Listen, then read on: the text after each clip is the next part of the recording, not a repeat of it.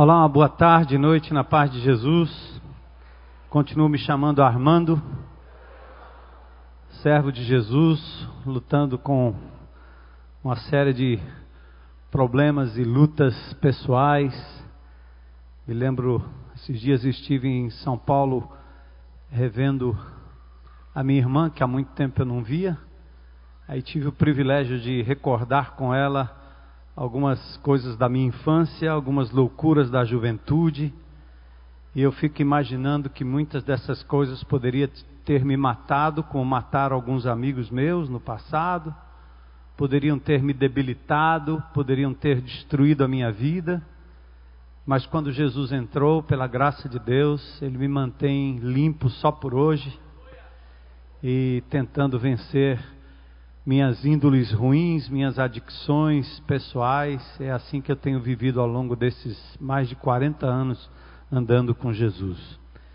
Então, sempre há esperança, né? Quando as pessoas dizem assim, mas aquele camarada é tão torto, tão errado, eu acho que ele nunca vai aceitar Jesus. E eu olho para a minha própria vida, voltando lá no meu bairro de novo, vendo e revendo as coisas, né? Os flashes voltando e pensando, meu Deus, é possível. Né? Se Deus transformou alguém como eu, eu sei que Ele é capaz de transformar qualquer pessoa. Deus é poderoso, não desista de ninguém, em nenhum momento. Então, louvado seja Deus por mais um momento que a gente pode cantar, adorar a Deus através de cânticos, através das nossas ofertas que sustentam esse trabalho, essa obra e tantas outras coisas que são feitas por esta comunidade aqui no nosso entorno, no Ancuri, lá no Curió, lá no Dendê, e em tantos outros lugares, na beira-mar, com o sal, as casas de recuperação. Então, são lugares que Deus tem nos levado para servir pessoas. É, eu não sei se você olhou aí no boletim, né, mas sempre tem apelos para que você se coloque voluntariamente para servir ao Senhor. Nós temos uma escolinha aqui que tem servido essa comunidade no contraturno da, do, do horário escolar normal dessas crianças, e essa escola promete muito. Já muita coisa tem sido feita e nós precisamos nos engajar cada vez mais e precisamos de muitos voluntários, muitos servos do Senhor. A gente usa a palavra voluntário, mas a palavra mais certa é servo. O voluntário serve quando quer, o servo não, ele não tem escolha, ele tem que servir sempre para a glória de Deus. Né?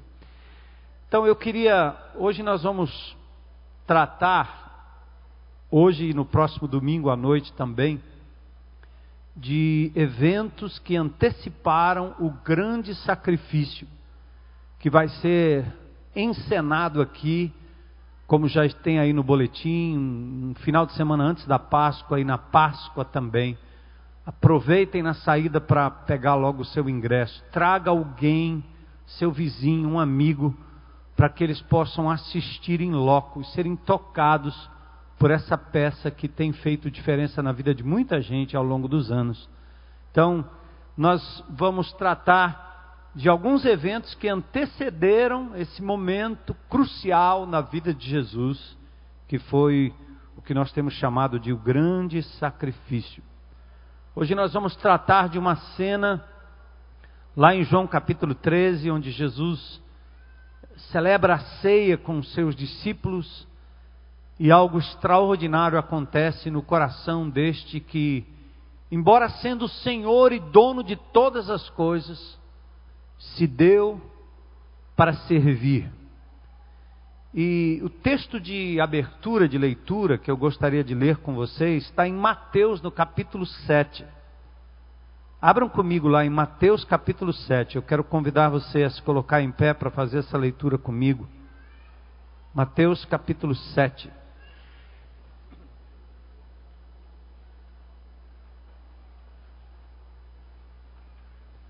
Nós vamos ler dos versículos 15 até o 23.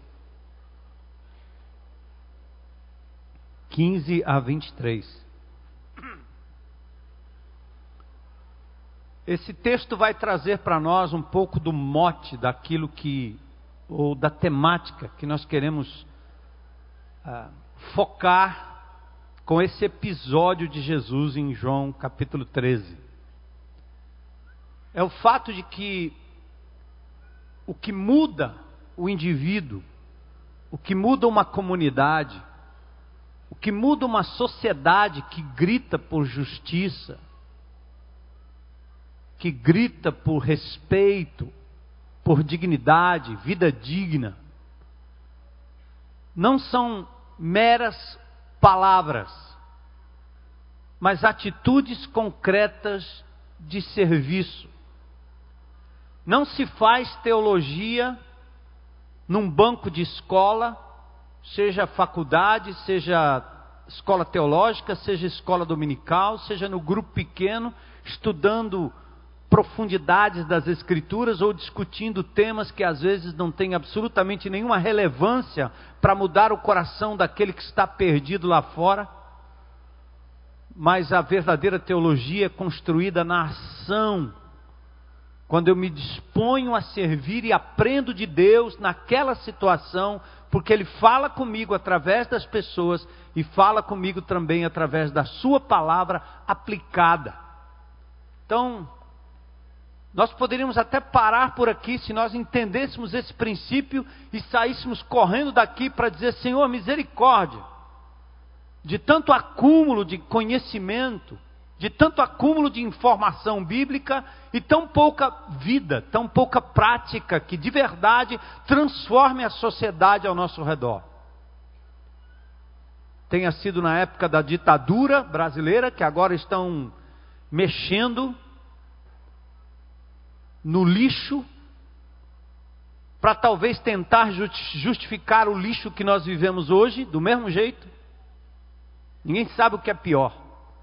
Mas o povo de Deus é chamado a trazer à tona luz, sal, vida e verdade, na prática, como Jesus fez nos seus dias. Então ele diz assim: cuidado, cuidado com os falsos profetas os que falam em nome de Deus para o povo.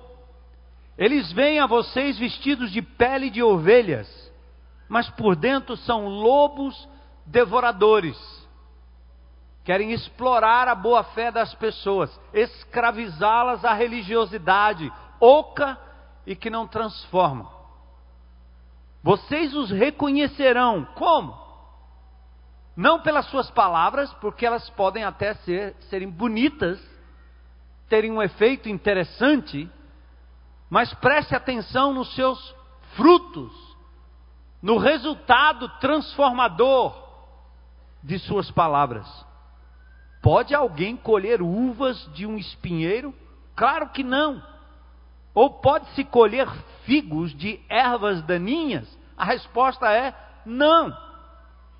Semelhantemente, toda árvore boa vai dar bons frutos, mas a árvore ruim dá frutos ruins. É uma questão de DNA, genética, espiritual e moral. A árvore boa não pode dar frutos ruins, nem a árvore ruim pode dar frutos bons. Toda árvore que não produz, não produz, presta atenção, povo de Deus, não é sentar numa roda em casa discutindo teologia, não é sentar numa roda de irmãos que tem já 300 anos de conversão para ficar tratando dos seus próprios problemas, que nós vamos transformar a sociedade ao nosso redor. Cristo não fez isso. Por isso ele diz aqui: toda árvore que não produz bons frutos é cortada e lançada ao fogo. Não presta para nada, a não ser ser queimada. Lenha. Assim pelos seus frutos vocês o conhecerão. E talvez a gente precisa apontar o dedo para nós mesmos e dizer assim: pelos meus frutos eu serei conhecido. A vida de Cristo, quando ela passa por mim, ela produz bons frutos. Não porque eu seja bom, talvez eu seja o pior de todos aqui. E certamente sou. Mas porque Jesus passa, e por onde nós passamos com Jesus, a vida é transformada ao nosso redor. A casa, a comunidade, as pessoas. E olha o verso 21. Nem todo aquele que me diz o que? Senhor, Senhor, entrará no reino dos céus. Mas apenas aquele que o que, gente? Faz a vontade de meu Pai que está nos céus. Preste atenção aqui em duas palavras simples. Nem todo que me diz, verbo, boca, falar, articular, dizer, estudar, abrir, discutir, perguntar, questionar, encher a cabeça de informação para o blá, blá, blá, blá, blá, blá, blá, blá, blá, blá. O mundo está cheio disso. As pessoas estão cansadas e desiludidas. Então, nem todo que me diz, diz, dizer Senhor, Senhor, é que vai entrar no reino dos céus. Não, não, não. Mas aquele que entra é aquele que pratica, que faz. Olha o verbo: é praxis, é fazer mesmo, é sujar as mãos, é sujar os pés, é molhar a, a camisa, é deixar os pés empoeirados, é andar pelos becos, é tocar nas pessoas necessitadas, sejam elas doentes em abrigos, sejam elas enfiadas no mundo da droga, não importa, são pessoas a quem Jesus ama, no presídio ou no palácio. Muitos me dirão naquele dia, olha o que Jesus está dizendo: Senhor, Senhor, não profetizamos nós em teu nome, participamos daqueles cultos cheios de profecia, fizemos tudo aquilo em seu nome, tanto poder liberado, tanto pé batido, tanta palma batida, tanto barulho, tanta palavra. Não profetizamos em seu nome, Senhor. em teu nome não expulsamos demônios que é o espetáculo que todo crente gosta de ver, para dizer que há poder na manipulação diabólica. Às vezes, um demônio maior expulsando um demônio menor. Ah, nós não fizemos isso, não, não te demos espetáculo, Senhor, ou não demos espetáculo às pessoas, e focamos em nós como os grandes gurus do Evangelho. O que é que Jesus responde? Então eu lhes direi claramente: Nunca os conheci. Afastem-se de mim, vocês que praticam o mal. Sabe o que ele quis dizer com isso? Fala-se o bem, prega-se o bem, ensina-se o bem, discute-se sobre o bem, mas pratica-se o mal. Nem todo que me diz Senhor, Senhor eu queria que você comigo nessa hora pudesse dizer diante de Deus que está aqui presente através do seu Espírito Santo, misericórdia de nós, Senhor. Porque tem uma sociedade aí do governador ao prefeito, do secretário ao político, do empresário ao filósofo, todos estão num beco sem saída amarrados e algemados a um sistema corrupto que acaba fazendo a divisão entre pessoas e explorando gente. Mas eu tenho ouvido algo comum que eu já externei para vocês: pessoas dizendo a esperança é uma religação do homem com Deus. E o povo de Deus de verdade, que não só fala, mas que faz a vontade de Deus, esse vai transformar o Ancuri a Fortaleza, as adjacências, o Ceará, o Brasil, as favelas do Rio, e não as UPPs, nem o exército subindo lá nesse faz de conta para enganar a gente, acordos com os traficantes para que tudo fique apaziguado para a Copa e depois da Copa tudo volta ao normal. Conversa. Muda-se o local, põe-se ali uma polícia, mas não muda o coração nem do rico nem do pobre, nem do que explora nem do que é explorado. Só Cristo Jesus tem poder para fazer isso. E Jesus está em mim, está em você, está em nós, amém? Fomos chamados para isso, irmãos. Vamos orar ao Senhor nesse instante. Misericórdia, Jesus, misericórdia. Faz-nos praticantes da tua palavra mais do que meros ouvintes. Que hoje à noite, Senhor, este homem limitado e pecador como eu sou, seja usado por ti, e principalmente meditando na tua palavra hoje à noite, para levar o teu povo, Senhor, a dar um intervalo, a dar um tempo dessa coisa de cuidar só dos seus interesses, dessa coisa de se reunir com pessoas que já estão com a passagem para a eternidade, mas que se voltem para aquelas pessoas que ainda não conheçam Jesus como Senhor e Salvador.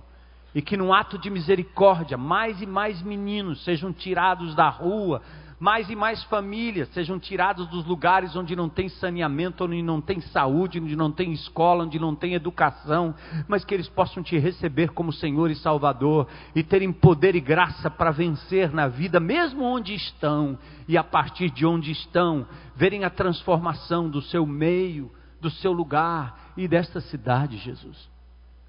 Misericórdia dessa igreja, misericórdia da tua igreja, misericórdia de nós, pastores.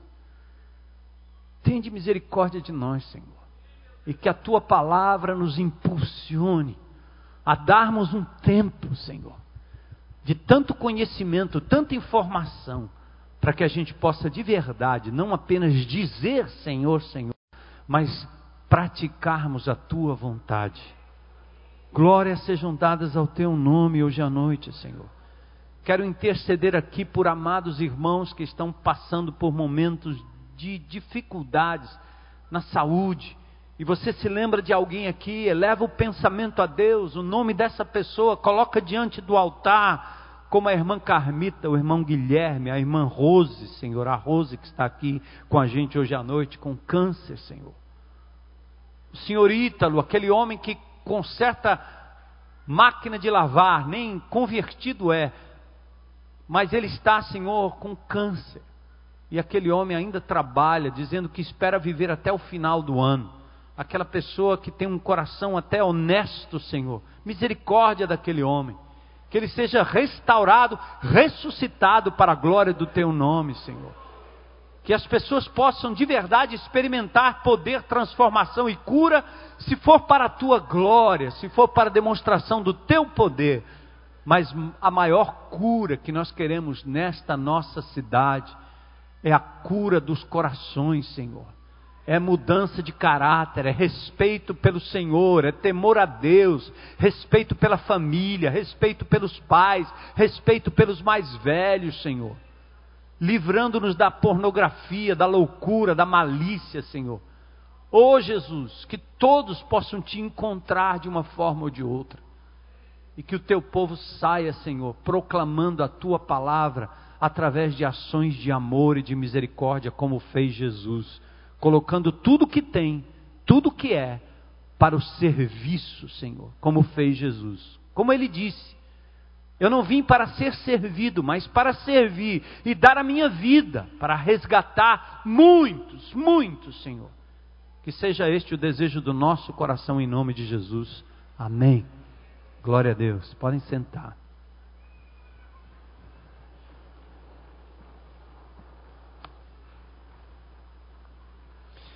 Abram comigo em João, no capítulo 13. É um texto bastante conhecido, não tem muita novidade. Mas talvez ele sirva hoje à noite para nos impulsionar a algo diferente, a uma disposição nova. Antes que a gente possa meditar no grande sacrifício um pouco antes da festa da Páscoa, pouco antes da Páscoa, nós estamos alguns dias da Páscoa.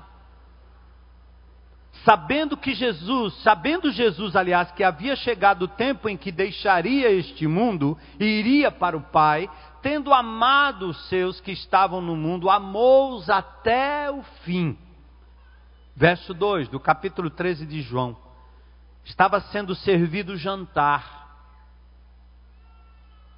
e o diabo já havia introduzido ou induzido Judas Iscariotes, filho de Simão, a trair Jesus. Jesus sabia que o Pai havia colocado todas as coisas debaixo do seu poder e que viera de Deus e estava voltando para Deus. Assim, levantou-se da mesa, tirou a sua capa, colocou uma toalha em volta da cintura, depois disso derramou água numa bacia e ele começou a lavar os pés dos seus discípulos, enxugando-os com a toalha que estava em sua cintura. Chegou-se a Simão Pedro que lhes disse: Senhor, vai, vai lavar os meus pés. Pedro sempre afoito, sempre falando mais que a boca, né? Respondeu Jesus: Você não compreende agora o que eu estou lhe fazendo, mais tarde, porém, entenderá. Disse Pedro: Não, nunca lavarás os meus, lavarás os meus pés. Pedro estava dizendo: O Senhor dos Senhores, o convidado da casa, não pode estar lavando os pés das pessoas que estão aqui. Não, não, não, não, não. Então o Senhor disse a Pedro: Não apenas os seus, os meus pés, aliás, perdão, se eu não os lavar, você não terá parte comigo. E aí Pedro responde afoitamente novamente: Senhor, não apenas os meus pés, mas também minhas mãos e minha cabeça. Estilo Pedro, né? Exagerado. Lava tudo. Respondeu Jesus: Quem já se banhou precisa apenas lavar os pés. Todo o seu corpo está limpo, Pedro. Jesus estava falando de uma manutenção, né? Já tomou banho, mas nas ruas empoeiradas de Jerusalém e naquelas redondezas, como lá no interior, onde não tem calçamento nem asfalto, os pés ficam sujos, principalmente quem usa sandália. Vocês estão limpos, mas nem todos pois ele sabia que iria ou quem iria traí-lo e por isso disse que nem todos estavam limpos.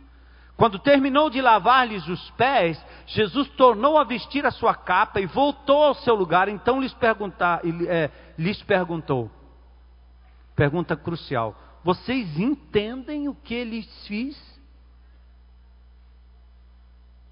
Vocês me chamam mestre e senhor. E com razão, pois eu o sou. Pois bem, se eu, sendo Senhor e Mestre de vocês, lavei-lhes os pés, vocês também devem lavar os pés uns dos outros. Eu lhes dei o exemplo, para que vocês façam como lhes fiz. Digo-lhes verdadeiramente que nenhum escravo é maior do que o seu senhor, como também nenhum mensageiro é maior do que aquele que o enviou. Ou seja, se eu fiz, façam. Se eu pratico, pratiquem. Agora que vocês sabem essas coisas, felizes serão se as praticarem. Deus abençoe a sua palavra, né? O nosso coração grandes personagens políticos e até religiosos, né? Gostam de registrar aos olhos do povo atos de fraternidade, humildade, amor e altruísmo. Vocês já viram isso? Por exemplo, normalmente um líder religioso que aparece em algum lugar pega uma criancinha no colo, abraça, beija, fica todo mundo comovido. Ah, como ele dá atenção para as criancinhas. Aquelas crianças do Sudão continuam morrendo por lá. Nas beiradas das nossas igrejas também crianças continuam padecendo, sendo extorquidas, exploradas, mas de vez em quando é bom pegar uma criança numa, numa procissão, num grande evento e trazer no colo para dizer: Ah, como ele se compadece dos pequeninos. Ou então fazemos publicamente a entrega de uma casa, a chave, um conjunto habitacional. Milhares de pessoas sem casa durante tantos anos, e de repente, estamos favorecendo um grupo que não faz a menor diferença para o restante, porque é um segmento pequeno, mas traz a imprensa e vamos fazer para todo mundo ver. Legal. Entrega-se um objeto valioso, dá-se um emprego para meia dúzia, fala-se em cursos. Vamos erradicar a droga de Fortaleza. Fortaleza sem drogas. Uhum. casas de recuperação, tem milhares. Milhares. Já pensou se você tivesse que montar uma casa de recuperação de adictos em Coca-Cola?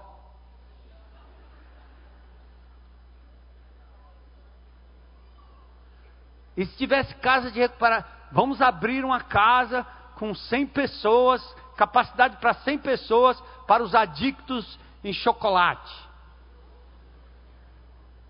Temos uma casa de recuperação agora com 150 pessoas para os adictos em açúcar. Quase igual. Droga maldita, né? Está matando muita gente. Então, é, essas coisas que se fazem, às vezes, você percebe é, com o intuito é, de gerar um profundo sentimento de empatia da multidão, mas na maioria dos casos não passam de um teatro público, invalidado pela incoerência moral e pela astúcia dos que buscam apenas a autopromoção, como advertiu Jesus. Jesus disse em João 5,44: Vocês aceitam e buscam a glória uns dos outros. Não é fazer para o povo ver, não é fazer para o outro ver, mas fazer para que Jesus veja. Até a boa obra, até o sentimento de servir, não deve ser para que pessoas vejam o quão servo, quão humilde nós somos, mas que seja para o Senhor por isso você não precisa fazê-lo publicamente, mas você pode fazer onde você estiver, até secretamente, lá num lugar onde ninguém está lhe vendo, porque o Senhor está lhe vendo, e Ele lhe recompensará, Ele lhe abençoará. O lava-pés antecedeu a paixão de Cristo. Foi um gesto que foi para além daquela parábola viva. Jesus usou aquele gesto, ele não estava lavando o pé dos discípulos todo dia e toda hora. Ele fez aquele momento, ele encenou aquilo, fez aquilo de forma real para realmente deixar uma lição profunda que iria para além daquele lava-pés até a cruz do Calvário. Paulo diz que Jesus deixou a sua glória e assumiu a forma humilde de servo em Filipenses 2.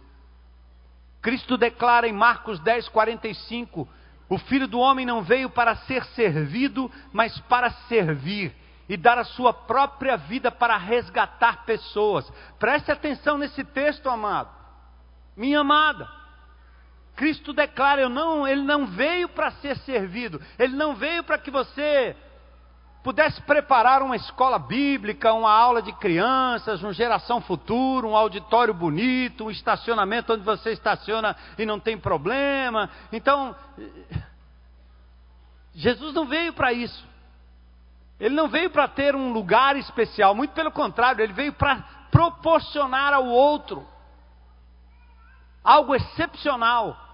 E para isso ele foi capaz de dar não apenas o que ele tinha, o poder de curar, o poder de dar dignidade, de fazer aquele coxo caminhar e andar, mas Jesus deu a sua própria vida na cruz do Calvário, porque Ele me amou, porque Ele nos amou. Olha que ponto chegou a servitude de Jesus. Em João 13, ele dá uma viva demonstração da sua atitude e da sua missão. Que eu queria que hoje, esta igreja, em nome de Jesus, no poder do Espírito Santo, fosse movida, para que no restante deste ano, eu peço encarecidamente, deem uma pausa na teologia, Deem uma pausa no estudo profundo das Escrituras. Deem uma pausa nesse cuida de problemas eternos dentro do grupo pequeno, em nome de Jesus. Manda lá para o celebrando. Manda esses irmãos que estão discutindo o sexo dos anjos, a barba de Abraão.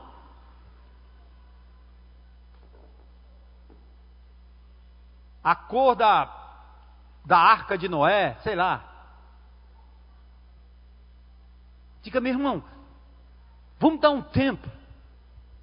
Eu acho que os novos convertidos, né, que estão por aí, vocês que estão mais novos na fé, então, em nome de Jesus, quando você entrar numa reunião que o camarada começar a discutir coisa complicada lá dentro, começar só choramingar com os problemas, o compartilhar que nunca sai dali, Você diga para ele: olha, eu conheço gente que tem problema pior do que o seu. E você já tem um passe para a eternidade. Vamos trazer esses outros também. E daqui até Jesus nos chamar, ele vai, ele vai resolver o nosso problema. Então, vamos dar uma pausa para fazer aquilo que Jesus fez, três anos de vida, se entregou, se doou, falou a verdade, pregou a verdade, mas ele praticou a verdade enquanto ele caminhava e falava com as pessoas. Não era numa sala de aula, não era num confinamento de um PG. Quando ele estava reunido em casa, jogaram um indivíduo com a maca ali e ele já curou o camarada e pronto. Entra na casa de Pedro, cura a sogra de Pedro. E diversas instâncias, Deus, Jesus está praticando obras e destruindo aquilo que o diabo estava fazendo nas vidas das pessoas que estavam oprimidas por ele. E nós não podemos ficar aqui como igreja esperando que o mundo faça uma passeata para transformar essa loucura que nós estamos vivendo nesse país. Nós não vamos pegar em armas, nós não vamos por aí fazendo bagunça, mas nós vamos interceder, cair de joelho, orar por essa cidade e vamos falar do amor de Deus, praticar atos de compaixão e de misericórdia. Então vamos aqui. Um breve exame do texto vai nos conduzir a um exemplo de como podemos servir. Vamos ver o ambiente, o ato e a aplicação, rapidinho. Em Marcos 10, Jesus sai de Cafarnaum, lá no, perto do mar da Galiléia, lá no norte, e ele desce para os termos da Judéia ali perto do Jordão, e a multidão o seguia. Verso 1. Em seguida, diz o texto de Marcos 10, eles iam no caminho subindo para Jerusalém, Jesus ia diante deles, eles maravilhavam-se e seguiam-no atemorizados, e tomando, ou tornando a tomar consigo os doze, começou a dizer-lhes as coisas que lhes deviam sobrevir.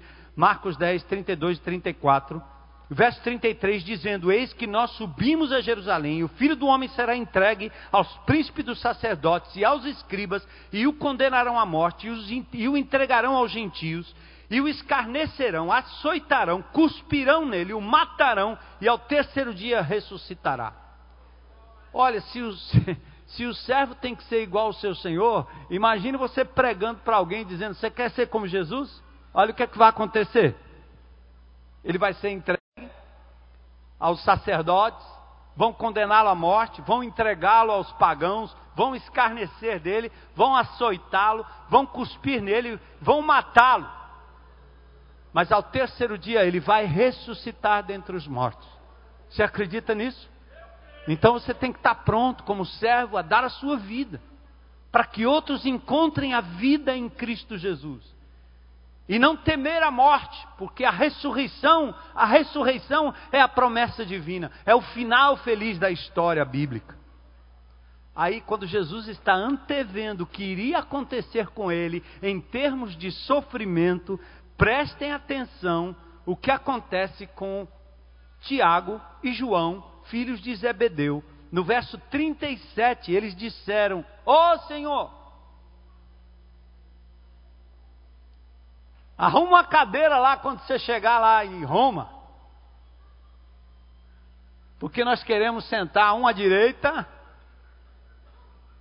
e outro à esquerda. Nós queremos o privilégio de termos um lugar de honra no palácio que o Senhor vai implementar. Eu não entendi bem esse negócio de matar, é, escarnecer, isso aí não entendi direito não. Mas esse negócio da ressurreição quer dizer o quê? O Senhor vai lá para Roma e pronto. E César Augusto, tchau.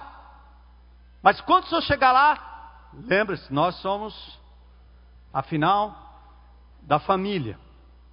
Que absurdo pensar que depois de Jesus revelar o plano do grande sacrifício, os discípulos ainda estavam pensando em posição de destaque, e os outros dez, no verso 41, ficaram indignados com eles. Porque havia entre eles sim uma disputa de posição. É triste quando na igreja, na instituição, as pessoas precisam de títulos para servir. Tem gente que quer título de pastor, para cuidar de gente, para proclamar a verdade. Tem gente que quer título de professor para ensinar, como se um pai e a mãe precisassem de títulos para cuidar dos seus filhos. Tem gente que quer o título de diácono, outro quer o título de superintendente, outro quer título de titular não sei o quê, líder não sei da onde, líder não sei do que, mestre disso, mestre daquilo. Está todo mundo atrás de uma posição e de um título.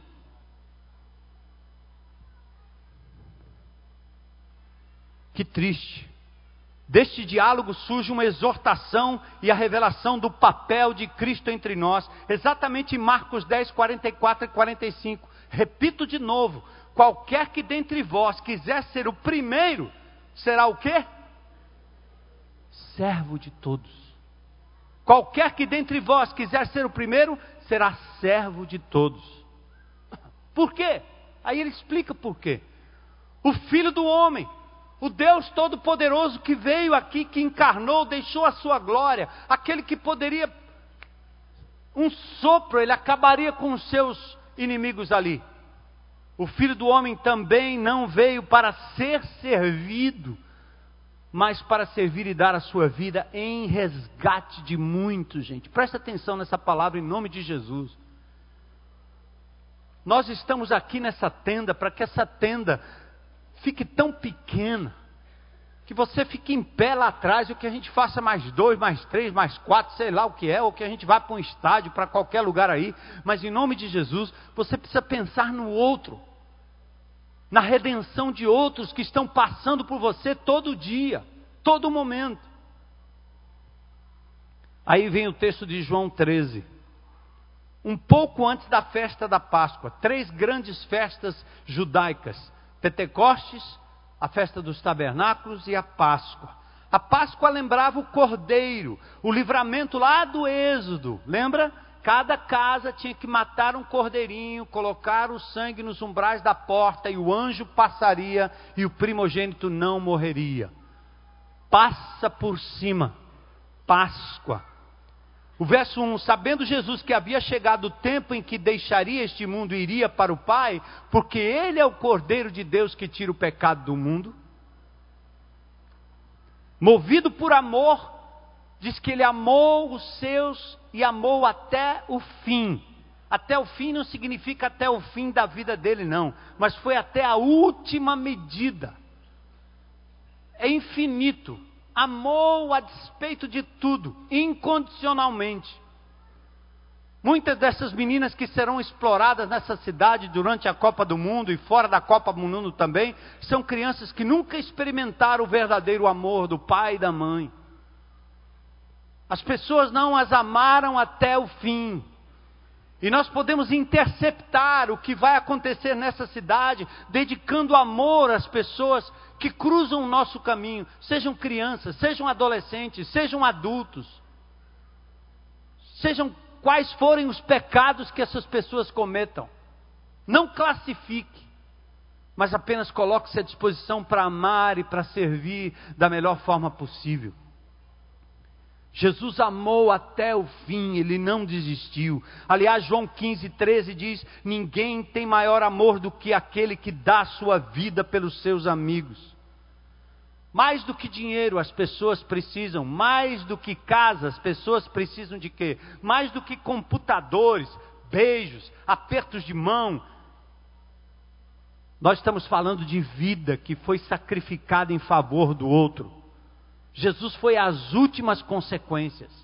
Jesus não morreu para nos dar uma bela casa, mais dinheiro, um computador novo, um tablet novo, um carro novo, uma casa nova. Não, não, não, não morreu para isso.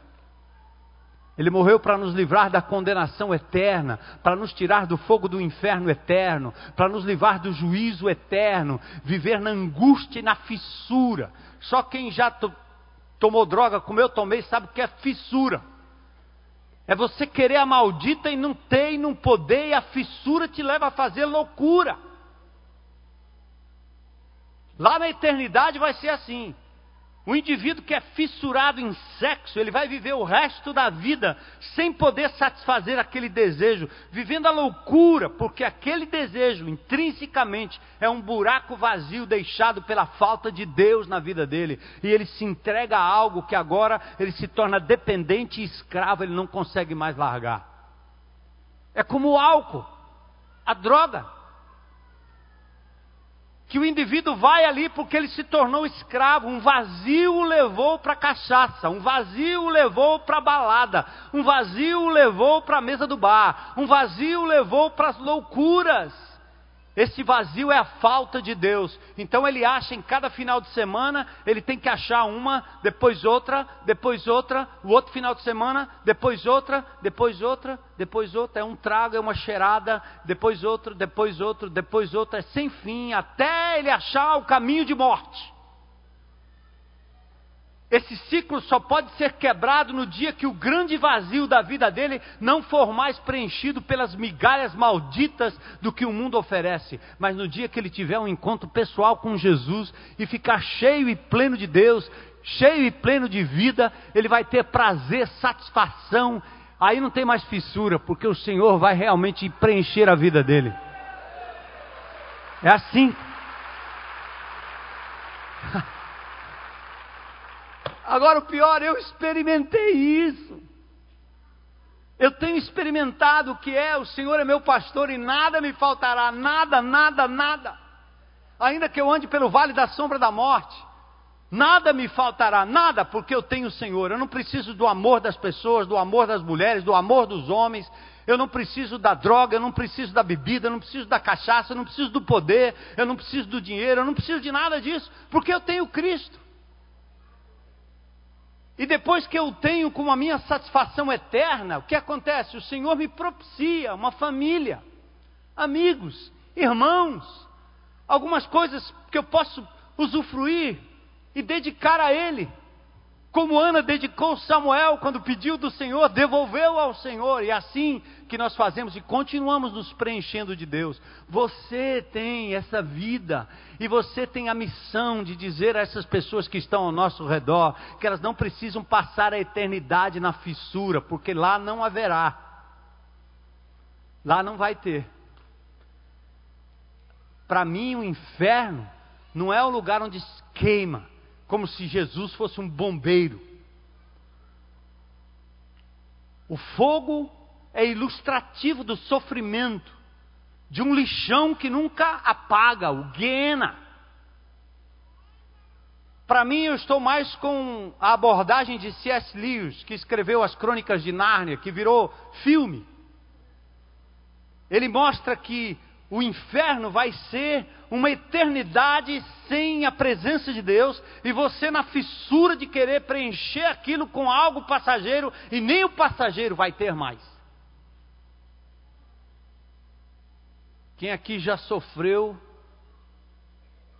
quando você se vicia em algo eu não estou falando só de crack, de cocaína, que a gente joga pensa nisso. Nós somos um bando de viciado em um bocado de coisa. Viciado em internet, viciado em televisão, viciado em pornografia, viciado em tanta baboseira que nós deveríamos estar combatendo como combatemos o tráfico de seja lá do que for. Mas imagina o que é ficar sem. Tenta ficar sem, tenta. Parece uma loucura. Cadê meu celular?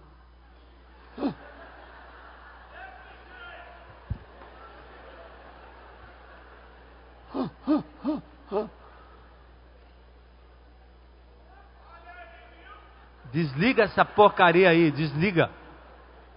Fica um dia sem ele. Não, mas se eu ficar um dia. Aí começa as desculpas pela nossa adicção. O inferno vai ser um lugar onde as fissuras não vão ter nada para satisfazer. E aqueles que vão estar na eternidade não vão ter nada disso que a gente hoje tem e preza tanto. Nós teremos a presença do Senhor para sempre, para sempre. E sabe de uma coisa, povo de Deus? Qual é o segredo? O segredo é que o reino de Deus aqui agora antecipa em nós aquilo que vai acontecer na eternidade. Nós estaremos diante do Criador, recebendo dele vida, recebendo dele tudo que vai perdurar para a eternidade. E nós podemos experimentar isso aqui agora, eu não é? Você experimenta quando louva, quando adora, quando pensa nele, quando pensa nas coisas do alto, quando se dedica à palavra de Deus, quando ora, quando chora, quando tem misericórdia do perdido, como Jesus teve. Que coisa maravilhosa. Você quer renovar um grupo pequeno? Manda abrir e deixa entrar os coxos e os aleijados vai ter uma limpeza, uma purificação, uma coisa nova, uma nova unção que o Senhor vai derramar sobre aquele grupo. Mas enquanto você fica ali encalacrado naquelas mesmas coisas, parece que vai apodrecendo. Porque isso é blá blá blá, palavra que não se transforma em vida. E aí Jesus, movido pelo amor, amou-os até o fim. Todos estavam deitados na hora da ceia do Senhor. É, não, não, vamos ter tempo para falar sobre isso, acho que a gente até ilustrou aqui uma vez. Mas a ceia do Senhor não é aquele negócio que você tem dos caras sentados atrás de uma super mesa. A ceia do Senhor, o judeu ceava praticamente naquela posição ali, ó, tá vendo? Sentados. Por isso João encostava sua cabeça no peito do Senhor. Porque esta era a posição, eles ficavam quase deitados, inclinados encostados assim no cotovelo. E eles ali então celebravam a ceia. A ceia era uma alimentação. Aliás, por falar em ceia, domingo que vem nós vamos celebrar a ceia por ocasião do batismo. E muitos crentes perguntam aqui: Ei, essa igreja não celebra a ceia, não?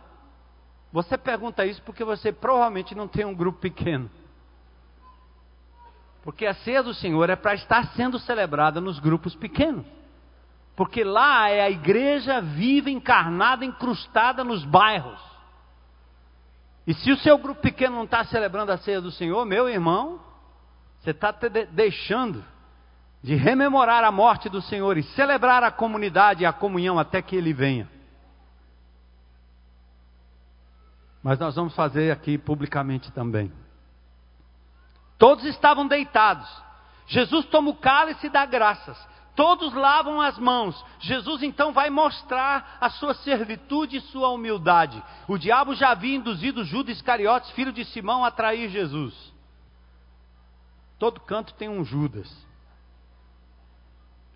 Quando Maria derramou aquele potezinho de nardo puro, que era um perfume caro, quando ela derramou aos pés de Jesus e enxugou com seus cabelos, lá em João 12, a casa encheu-se com a fragrância, mas Judas Iscariotes, quem mais tarde iria traí-lo, fez uma objeção e disse: Por que esse perfume não foi vendido e o dinheiro dado aos pobres? Daria uns 300 denários. Ele não falou porque ele estava interessado nos pobres, ele falou porque ele queria meter a mão no dinheiro. Porque ele era de fato responsável pela bolsa do dinheiro e costumava tirar dele quando passava pelas suas mãos. Judas censura o gesto de Maria, alegando necessidade de vender o nardo puro. E aí, em João 13, versos 4 e 5, vem o ato. Jesus se levanta da mesa, tira a sua capa, coloca uma toalha em volta da cintura, derrama água, começa a lavar e enxuga com a toalha. Aqui tem uma sequência de verbos. Presta atenção aí nos versos 4 e 5. Ele levanta-se da mesa, tira a capa, coloca a toalha, derrama a água, começa a lavar os pés e enxuga. Sequência prática. Começou, ele não, deu um, não fez um discurso sobre humildade. Ele não abriu um texto do Velho Testamento e diz: está escrito. Ele começou a lavar os pés dos discípulos, verso 5. Naturalmente, quem lavava os pés numa casa eram os escravos. E não tendo um escravo, o menor em importância naquela família, dentre os presentes, é que lavava os pés dos demais. Toda casa era assim. Em Lucas 22, 24, nessa hora os discípulos novamente disputam quem seria o melhor ou maior no reino. Porque a disputa dos discípulos naquela hora é o seguinte: quem é o maior aqui? Quem, na verdade, eles queriam saber o seguinte: quem é que vai lavar os pés aí? Porque eu não. Eu sou Pedro. Eu sou João. Eu sou Tiago. Eles queriam saber quem é que não lavaria os pés. Mas Jesus, o Mestre, o Senhor, o dono da festa, ele decidiu servir lavando os pés aos discípulos. Demonstração clara da sua humildade, simplicidade e servitude. Gestos corriqueiros. Os hipócritas lavam os pés limpos. Eles dão o resto do que têm. Eles abraçam os que lhes são convenientes. Mas Cristo é autêntico e muito maior do que eles ele lavou os pés empoeirados, ele deu a sua vida, ele lavou os pés, inclusive, daquele que estava prestes a o trair. Ele não escolheu, ele os amou até o fim. Ele não se promoveu. E quando ele terminou, ele disse: Vocês entendem o que eu fiz? A pergunta é qualificadora. E talvez cabe para você hoje à noite. Você entende o que Jesus fez aqui? Sendo Ele Senhor dos Senhores? num lugar onde as pessoas estavam querendo destaque, querendo saber quem seria o primeiro, quem teria o nome, quem teria a proeminência. Depois de voltar à mesa, ou seja, reclinar-se à mesa, Jesus indaga se de fato nós somos bons na compreensão do que ele acabou de fazer. Vocês entenderam?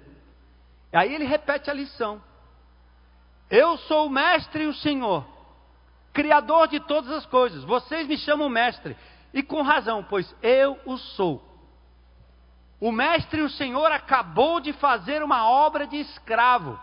E se o mestre o fez, quanto mais os servos. E ele disse: Eu vos dei exemplo. O ensino de Jesus não é pelo blá blá blá da teoria, da teologia, da doutrina, do seminário, da classezinha, da articulação, da discussão, das vírgulas. Jesus disse: Eu vos dei exemplo. Pois bem, se eu sendo o Senhor lavei-lhe os pés, vocês também devem lavar os pés uns dos outros. O servo não é maior do que o Senhor. Queridos, a vida cristã, e deixa eu lhes dizer uma coisa: evangelização hoje, presença viva da igreja nesta sociedade, tem que ser traduzida em atos de compaixão, atos de servitude. Sirvam como Jesus serviu. Amem até o fim como Jesus amou. Sirvam. Lavem os pés empoeirados, sujos, contaminados como sujos, empoeirados e contaminados eram os meus pés, até que Jesus lavou através de, alguém que se aproximou da minha vida e me amou incondicionalmente. Eu não tenho como segurar esse amor só para mim. Não podemos fazer como esse governo faz, apontando para os traficantes, apontando para os bandidos, apontando para os ladrões, apontando para todo mundo apenas para ganhar voto público, verba, faturar em cima da desgraça alheia, porque tem pouca gente interessada em de verdade tornar tudo que é arrecadado nesse país em mudança concreta e real. Alguns técnicos neste governo estão prontos para isso, querem fazer, mas a máquina emperra, a doença emperra. O filtro não deixa passar, está podre. Haja visto o que nós vamos enfrentar nesse país daqui a pouco. Que triste cena. Mas o povo de Deus tem dignidade, hombridade para dar a essas pessoas não estádios, mas restauração, salvação, perdão, poder de Deus, vida nova, corpo novo, restauração da saúde, restauração do amor da família, restauração e dignidade às crianças, restauração e dignidade numa moradia digna e justa, porque nós temos coragem de entrar e de ir lá e de ver aquilo que está acontecendo e ser tocado por algo que talvez tire a gente desse comodismo e dessa discussão que nos mantém longe daqueles que são de verdade carentes, sejam eles pobres ou ricos. Eu quero chamar meu irmão Bezerra aqui para contar uma história que me comoveu bastante esses dias, num trabalho que nós temos realizado ali no Dendê. Antigamente era chamada favela do Dendê, hoje não sei se chamam de favela ainda. Nós tínhamos uma comunidade ali, tentamos fazer um trabalho com um púlpito e meia dúzia de cadeiras, mas resolvemos transformar aquele lugar numa casa de restauração, casa de recuperação e um ponto do celebrando a restauração. E muitos voluntários aqui têm ido àquela comunidade, como têm ido em outras comunidades também, como nós temos visto aqui no Ancuri, o que Deus está fazendo e vai continuar fazendo ao nosso redor, para de verdade transformar essas pessoas em verdadeiros e frutíferos discípulos de Jesus. Bezerra. Fala aí, Bezerra. Deus te abençoe. Olá, meu nome é Bezerra.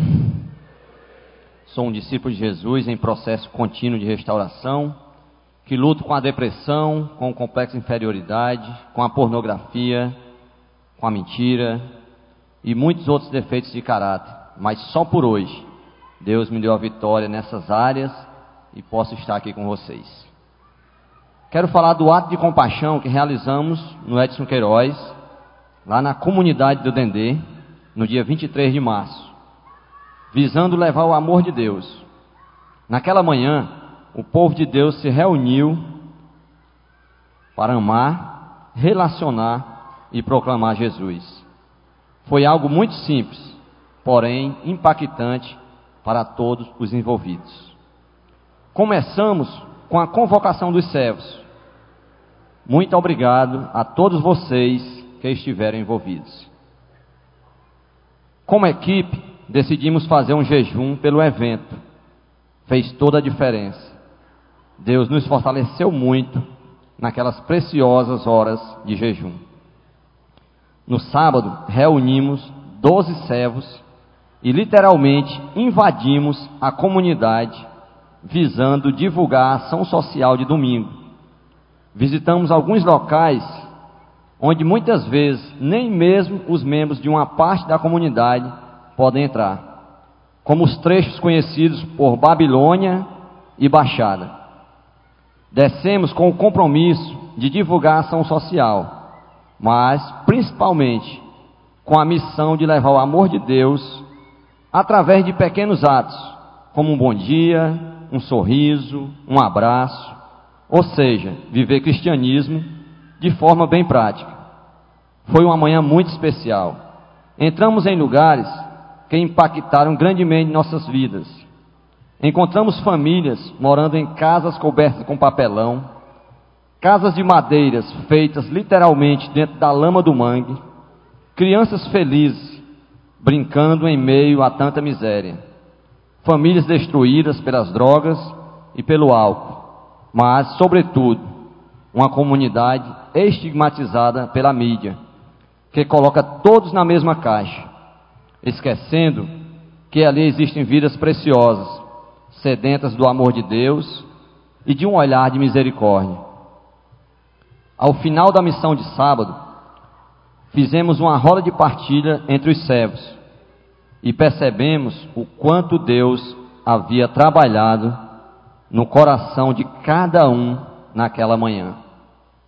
Muito choro, de gratidão e de alegria por termos sido escolhidos por Deus para uma missão tão especial.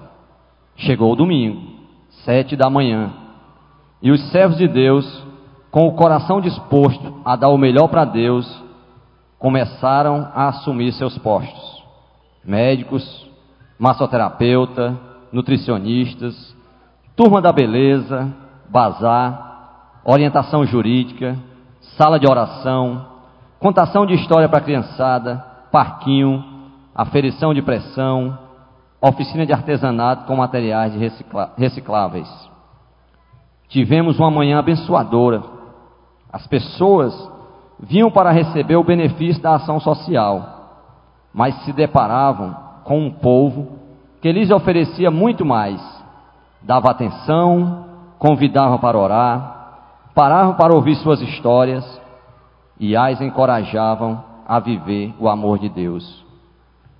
Tive uma experiência interessante com a senhora da comunidade. Para minha alegria, essa senhora está aqui hoje. Ela me falou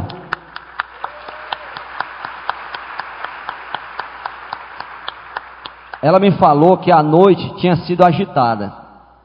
Houve um tiroteio intenso e que por isso não era bom, não era bom descer para fazermos as visitas.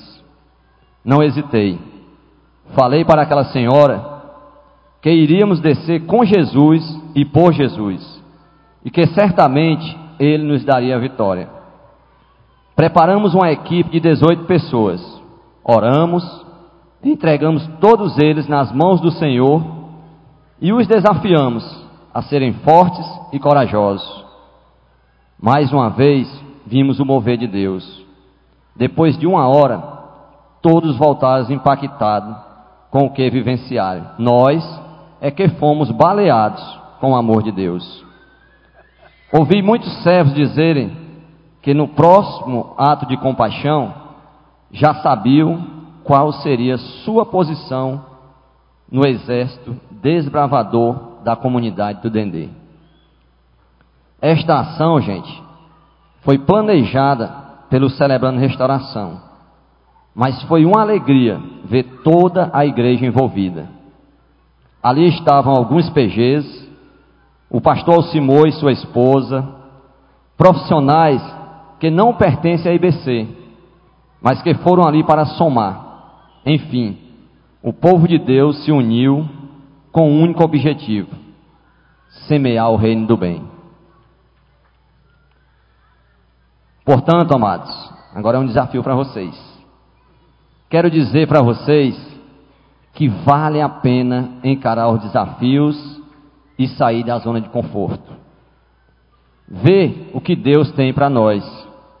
Sair do asfalto e encarar as lamas da vida. Ser forte e corajoso.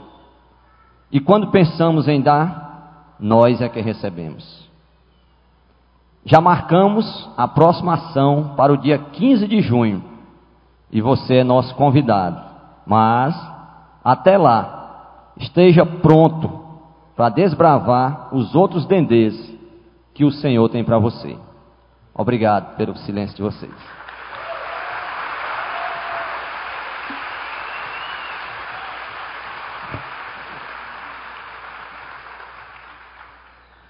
Glória a Deus. Estava me lembrando do Francisco Maciel, quando a gente começou aqui na igreja, acho que em 1983, quando eu cheguei aqui, né? Faz tempo.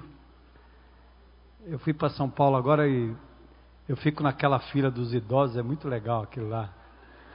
Ah, faz tempo, né?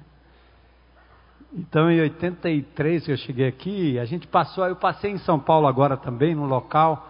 Minha irmã estava comigo, ela disse assim: Ah, eu me lembro naquela época, você novo convertido, trazia a gente para uma favela que tinha aqui.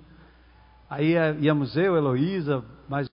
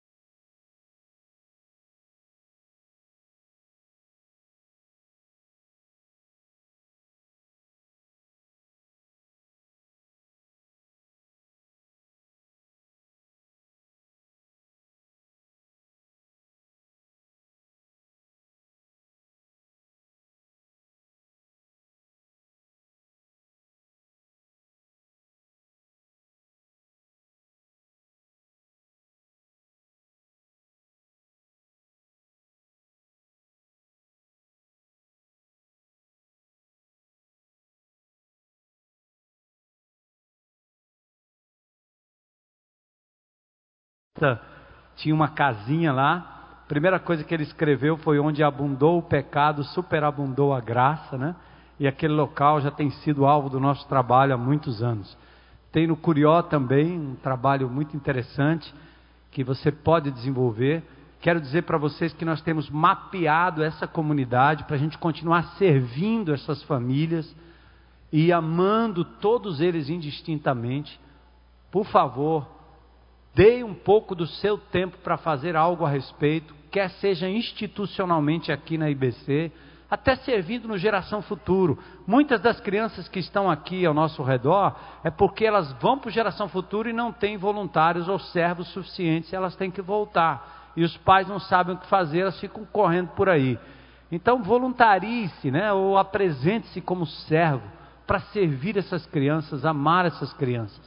As pessoas que cuidam dos nossos carros, as esses de verde que estão aqui nos ajudando. Você pode doar um domingo por mês, talvez, para você poder servir um, dois domingos, e assim você vai estar servindo outras pessoas e tornando possível isso que nós fazemos aqui. Mas não é só aqui. Que Deus lhe use como servo, de acordo com o exemplo de Jesus, para ser servo por onde você andar. Por favor, em nome de Jesus, não deixe de perceber o que Deus quer lhe ensinar na medida que você anda, nos lugares por onde você anda, ao seu redor. A vida cristã é caracterizada por serviço, não a si mesmo, mas aos outros. Não para a sua própria glória, mas para a glória de Deus. Deus requer que o sirvamos de todo o coração, alma e espírito.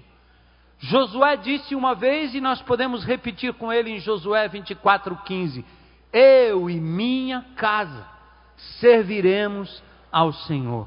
Davi falou a Salomão: serve a Deus de coração íntegro e alma voluntária. Como servir? Sirva na força que Deus supre.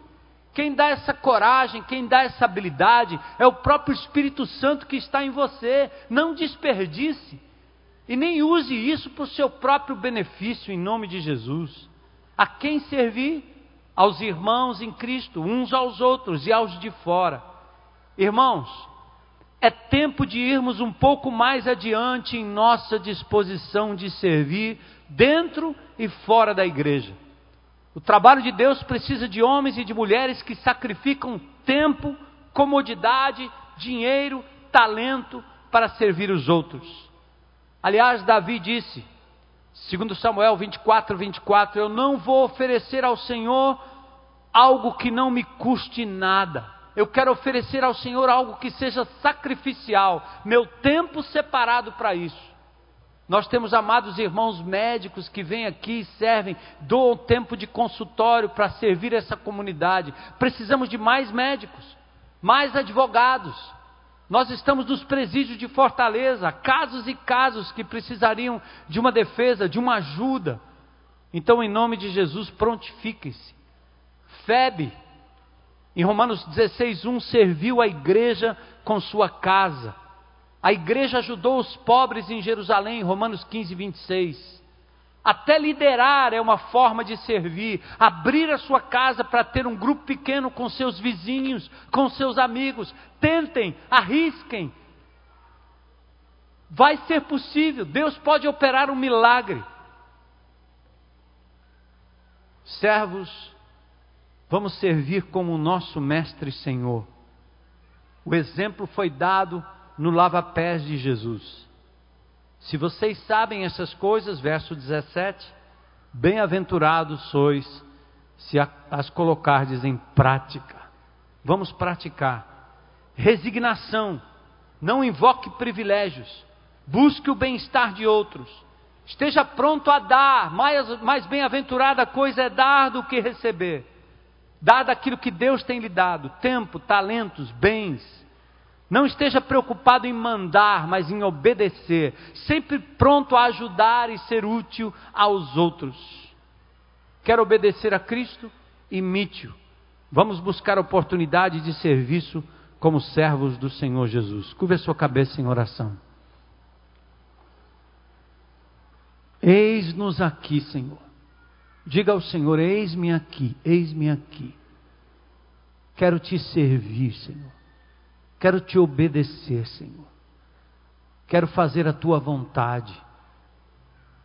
Eu quero dedicar, Senhor, os próximos dias, meses da minha vida para ver fortaleza sendo transformada pelo poder que há no nome de Jesus. Senhor, um exército vai ser liberado daqui hoje à noite, mas um exército que atira não através de armas bélicas, mas atira, Senhor, amor e serviço, compaixão e misericórdia, perdão, vida, Senhor. Que em nome de Jesus a tua igreja se torne cada vez mais sensível, para que este mundo saiba que em Cristo há esperança. Fazemos para a tua honra e glória, não para sermos vistos pelos homens, mas, Senhor, que mais uma vez o teu nome seja glorificado através desta comunidade. Louvado e exaltado seja o teu nome por cada pessoa, cada vida, cada dom, cada talento que o Senhor tem distribuído a esta igreja. Aqueles que estão aqui nesse auditório, na tendinha, lá na internet, aqueles que vão ouvir essa palavra em algum momento, Senhor, que eles hoje se disponham a te servir, a dar a sua vida em resgate de muitos. Dar a vida significa dar aquilo que tem, Senhor. E às vezes tão pouco é muito, será muito para aqueles que nada têm. Por isso desperta o teu povo, Jesus, em teu nome, em teu nome. Enquanto nós estamos ainda nesse momento de oração, não saiam, eu quero perguntar se tem alguém aqui nesta comunidade que veio aqui hoje à noite e gostaria de publicamente se identificar com Jesus, o servo dos servos, recebê-lo como Senhor, como Salvador, entregar a sua vida a Ele, sabendo que Ele prometeu a você vida eterna. E é capaz, pela sua morte, pelo seu sangue, de lhe livrar do inferno, da escuridão eterna, do julgamento eterno, perdão dos seus pecados, não importa o que você fez não importa o que você tem vivido até aqui, há perdão pleno para você em nome de Jesus.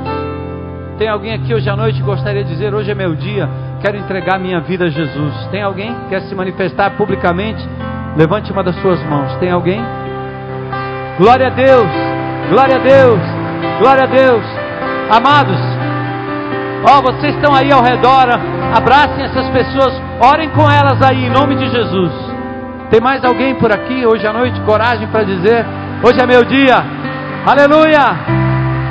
Aleluia! Olha uma família vibrando aí. Glória a Deus. Mais alguém? Coragem para dizer: Hoje é meu dia. Hoje é meu dia. Aleluia! Aleluia! Deus te abençoe. Glória a Deus. É tão fácil nos identificarmos com um time, com um clube, não é? Com o um grupo, com um produto. Que tal você se identificar com Jesus hoje e dizer: Eu quero entregar minha vida a Ele hoje. Não é para o pastor, não é para a igreja, é para Jesus. Tem mais alguém hoje? Coragem de dizer: Chegou meu dia. Não deixa passar. Ninguém sabe quanto tempo nós vamos viver, não é verdade? Glória a Deus!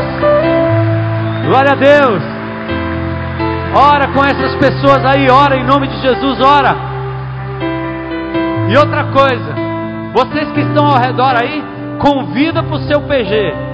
Ah, mas meu PG é de, de jovens. Mas tem um coroa aí que está querendo ir para o seu grupo, leva ele. Ah, meu PG é de casais. E você não pode levar um jovem lá? Vai mandar para alguém? Não, acolhe, traz ele para dentro, traz ele para dentro, mistura, traz para dentro. Vale, uma alma vale mais que o mundo inteiro. Depois ele vai para onde ele quiser, mas traz para dentro. Essas pessoas que entregaram suas vidas a Jesus, recebam das pessoas que estão ao redor um endereço, um contato para dizer: Eu vou levar você no meu PG. Vai ter um PG aí perto, um grupo pequeno para você frequentar na semana. Aleluia!